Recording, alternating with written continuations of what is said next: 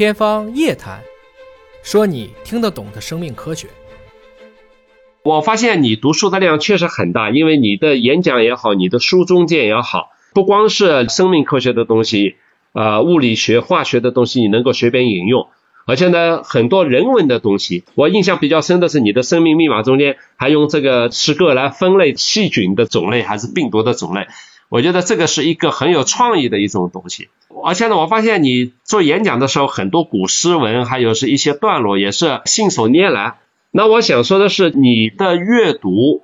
怎么把它这泛读和精读区分开来，以及把该背出来的东西和不背的东西区分开来？那现在能随口背出来的东西，是不是小时候的童子功呢？还是到底是因为什么原因呢？对，于老师，所以我觉得知识其实没有文理啊，真的是，就是我们两个没有交流过读书，但是习惯是高度的趋同，啊，这个在社会上叫做趋同演化。你刚才讲到了古文，古文呢对我来讲，其实一个民族最重要的文化自信就是对这个本民族文字的喜爱。嗯啊，不管我们的英文多好，但是前提是你的母语一定要能够配得上。是。因为母语本身就是文化。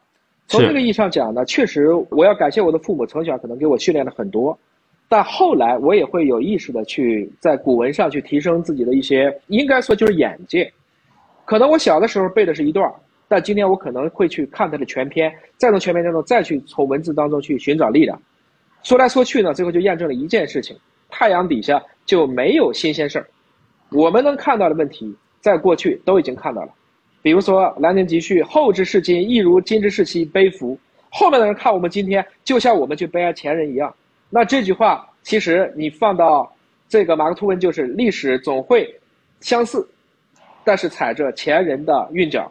或者说，人类从历史当中学到的唯一教训，就是人类从历史中没有学到任何教训。这是黑格尔讲的话。那这几个不同的人，我相信他们也许没有沟通或交流过。然而，他们在面对每一个时代的这些无奈，大家就产生了同样的这种感触。所以，其实我在三十八岁以前，更多的是看我的专业的书。但是，三十八岁以后，就这几年，我确实看哲学书，包括看一些文学书。会多一些的，因为我觉得确实这些先贤们，他们在过去走过的路，甚至他们已经嚼碎的东西，但是我不是那个领域的，我其实在读他们这些书的时候，能给我自己在今天再去思考生命科学的东西，给我非常多的一些感悟和触动。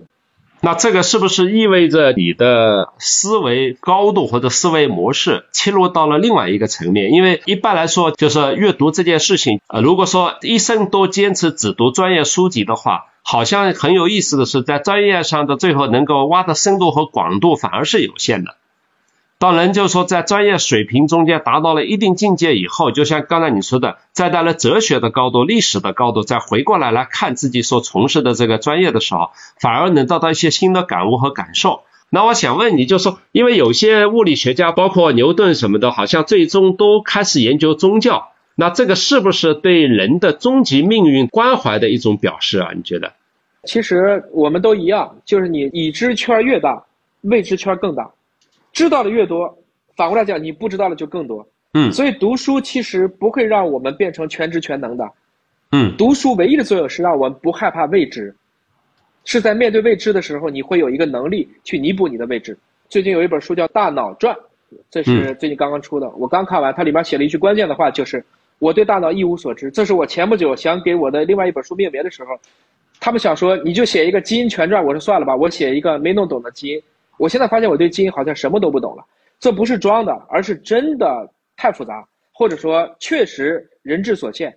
我可能能把这个小小的边界往前推一点，但是你让我都搞清楚，我已经凌乱了。这就是说，为什么往理科攀登，你不能光看专业书，光看专业书，你真的就看成了一个书柜了。我们在逻辑上或者在数学上，有一个很重要的词叫做正交信息。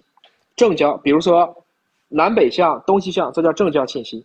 正交信息，因为这两个方向完全没有适量的，在一个方向上可以去分解成同样的适量，所以正交信息越多，我们对那件事情的笃定性就会越强，因为它又被确定了。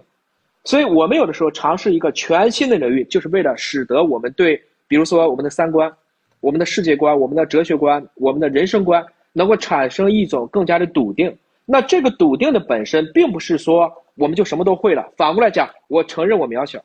我承认我卑微，我要跟众生，要跟万物去获得一种平等，来解决我这一生的一个不惑。